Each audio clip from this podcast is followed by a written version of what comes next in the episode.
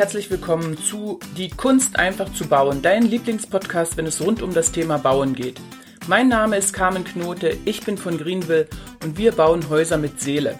In diesem Podcast kannst du lernen, wie du dir dein Haus mit Seele in Eigenregie bauen kannst. Ich gebe dir meinen großen Erfahrungsschatz weiter und zeige dir, wie es geht.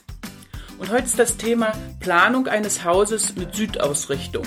Das heißt, die Erschließung, die Zufahrt und die Zuwegung ist direkt im Süden des Hauses. Das ist gar nicht so einfach, äh, dort etwas sehr Schönes ähm, zu gestalten. Es hat, es hat einige Probleme.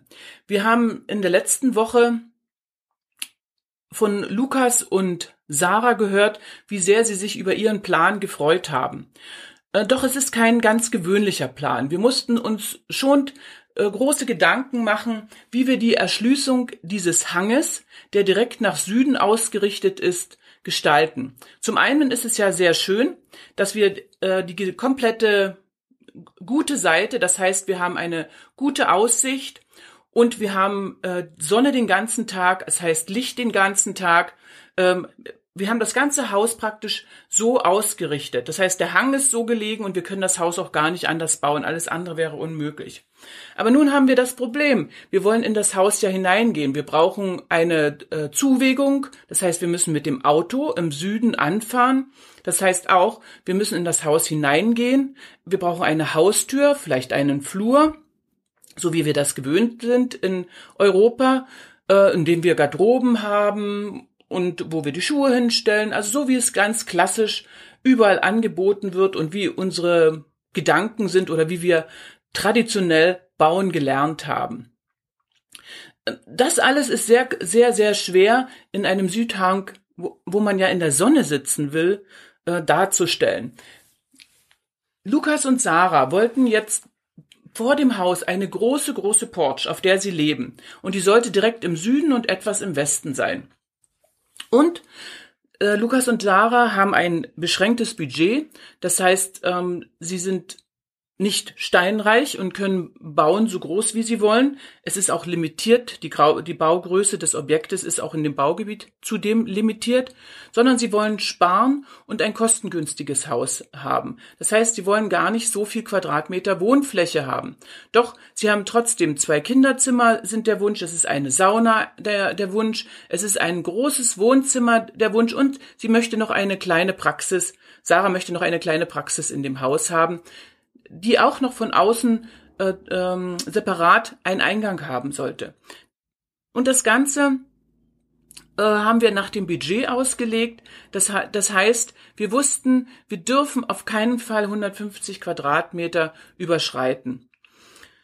So, das ist eine Aufgabe, die ist nicht ganz einfach. Die Vorstellung der Kunden waren, dass sie an der Seite in das Haus hineingehen. Das heißt, dass an der, der, an der Seite ähm, ein Flur ist, die Treppe ist und dass man von der Seite, auf einer Seite in den Hauswirtschaftsraum geht und auf der anderen Seite zum Beispiel in die Küche oder in den Wohnraum.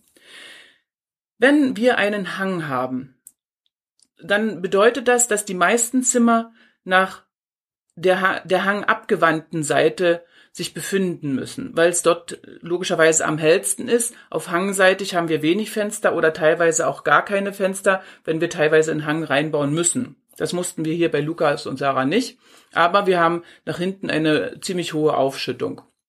Also, wenn wir ein, so einen Hang gestalten müssen, dann sollte das Haus relativ lang sein.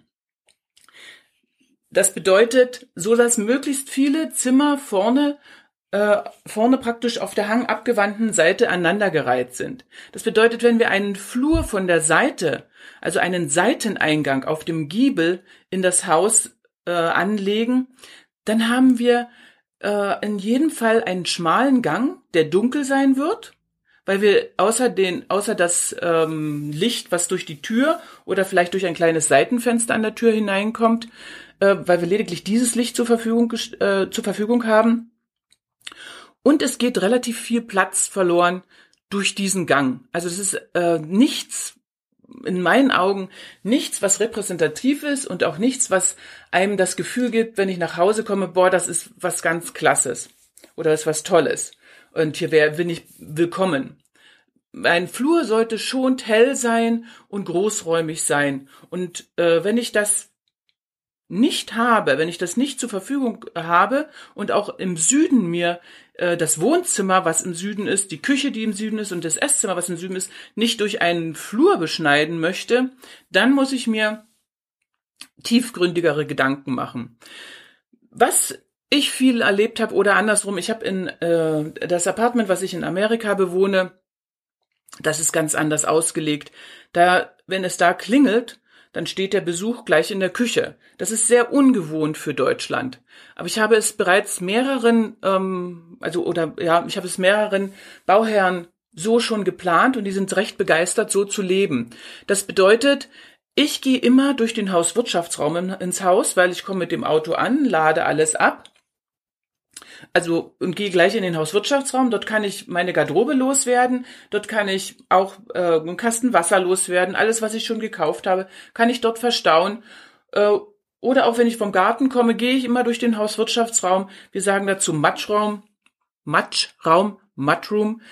Ähm, und dann ist das, dann kann ich weitergehen in, in, äh, in eine kleine Erschließung, die sich verteilt, zum Beispiel in die Treppe hoch oder in das Esszimmer oder in das äh, oder in das Esszimmer oder in das Wohnzimmer oder in die Küche. Das hat, das ist praktisch ein Leben wie in einem Apartment. Das bedeutet, die paar Mal, ähm, was ich Besuch bekomme, ist, der kann gerne klingeln und steht dann in Amerika bei mir gleich in der Küche oder jetzt bei Lukas und Sarah, er steht halt gleich im Esszimmer hat, es ist eine schöne große helle Terrassentür, die Lukas und Sarah gleichzeitig nutzen, um auf die Porch zu gehen, um aus der Por auf der Porch zu, zu leben, also drinnen und draußen zu leben. Äh, und der Besuch kann dort klingeln und hineinkommen. Und Lukas und Sarah wiederum, die gehen zum Seiteneingang hinein. Und dieser Seiteneingang geht sofort in den Mattroom. Und das ist sehr praktisch. Zum einen äh, bleibt immer das Wohnzimmer, Esszimmer und die Küche sehr sauber. Es steht nie Sachen rum, auch wenn die Kinder von der Schule kommen, äh, ob das Ranzenschuhe und ähnliches ist. Wenn ihr selber einen Flur habt und habt Kinder, dann wisst ihr, wie das ist, wenn die nach Hause gerammelt kommen und erstmal im Flur alles fallen lassen, äh, so dass ihr euch erstmal durch das Getümmel von einzelnen Schuhen durchwursteln müsst. Dann wisst ihr, von was ich rede. Das alles, ähm, das wird Lukas und Sarah nicht passieren weil dort nur Gäste hineinkommen und die Gäste, die können ihre Schuhe gerne auf der überdachten Porch draußen stehen lassen. So, und ähm, damit habe ich natürlich zwei Fliegen mit einer Klappe geschlagen. Ich habe mir die schöne Südseite nicht verbaut, zum einen, und zum anderen kost, äh, kostet ein Flur etwa äh, die Quadratmeterzahl von circa zehn Quadratmetern, die ich einfach spare. Und zehn Quadratmeter, das sind im fertig ausgebauten Zustand durchaus zwischen 25 und 30.000 Euro, was ich spare. Und was ich anderweitig zum Beispiel für eine tolle Porch nutzen kann oder für ein Carport, so wie es Lukas und Sarah gemacht haben. Also das würde ich euch ähm, sehr, sehr, sehr dringend an, ans Herz le legen. Äh, die an der Süderschließung bietet sich natürlich eine, als Leben auf einer Porch komplett an. Viele fragen mich natürlich, ist es dann nicht dunkel im Wohnzimmer oder äh, reicht denn das Licht? Und da kann ich nur sagen, ähm, wenn ihr nur 20 Fenster in das Haus baut, natürlich ist es dann dunkel. Es hat alles, die Helligkeit hat etwas mit der Anzahl der Fenster zu tun. Natürlich schluckt die Porch etwas Licht. Das kann man aber mildern, indem man entweder das Deck der Porch weiß streicht und aber auf jeden Fall, wenn ihr das Deck schon nicht weiß haben wollt, dann in jedem Fall aber die Decke der Porch weiß. Dann spiegelt das, äh, reflektiert das Licht sich weiter in den Wohnraum hinein. Trotzdem ist aber natürlich das A und O ist die Anzahl der Fenster. Und die sollte nie zu wenig sein in einem Haus. Unsere Fenster bei den Greenville-Häusern sind ja von innen äh, durch die Sprossenaufteilung und auch durch die Umrandungen sind ja wie Bilder, wie Kunstwerke und sehen toll aus. Und genauso ist es von außen. Das Haus lebt ja durch die Anzahl der Fenster, die richtig angeordnet und richtig platziert werden sollen. Und wenn ihr nach Süden hinaus lebt und habt eine tolle Porch davor, da stört euch auch die Wärme nicht äh, äh, unter, unterhalb der Porch, weil äh, die Porch schützt natürlich vor der enormen Sonneneinstrahlung. Und so äh, könnt ihr die Anzahl der Fenster hochnehmen, hat, habt es wahnsinnig hell, genießt die grandiose Aus, den grandiosen Ausblick und ihr könnt auch außerhalb der, der, der Räume äh, praktisch auf der Porch leben. Und wenn sie tief genug ist, könnt ihr dort auch Tische und Sachen hinstellen, die man im Winter nicht wegräumen muss, weil selbst ein Schlagregen dem nichts anhaben kann. Also das ist eine, eine komplett tolle Sache. Und vielleicht noch ein Ding, äh, wer die Gelegenheit hatte oder hat die und die Möglichkeit hat, eine Porch zu machen, der sollte sich nicht für den Balkon entscheiden, sondern für die Porch. Es sei denn, äh, er hat genug Zeit, ähm, die, den Balkon zu pflegen. Denn ein Balkon ist sehr, sehr pflegeintensiv.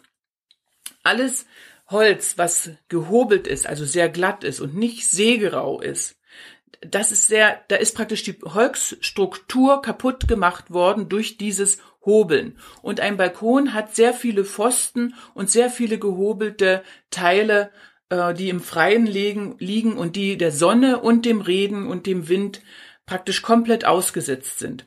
Das müsst ihr jedes Frühjahr pflegen. Ihr müsst jeden Frühjahr schauen, ob es irgendwo schwarze Stellen gibt, die ihr, äh, mit, die ihr praktisch reinigt und mit einem Pinsel einmal nachstreicht. Das ist bei der Porch mit einem Dach nicht der Fall. Da seid ihr geschützt und auch das gehobelte Holz, was unterhalb der Porch ist, ist geschützt. Und das ist äh, überhaupt nicht pflegeintensiv. Also wer keine Lust hat, jeden, jeden Frühjahr etwas zu tun, der sollte sich anstatt einem Balkon für die Porch entscheiden. Ja, und das war jetzt wieder für heute ein Kapitel aus dem Podcast Die Kunst einfach zu bauen.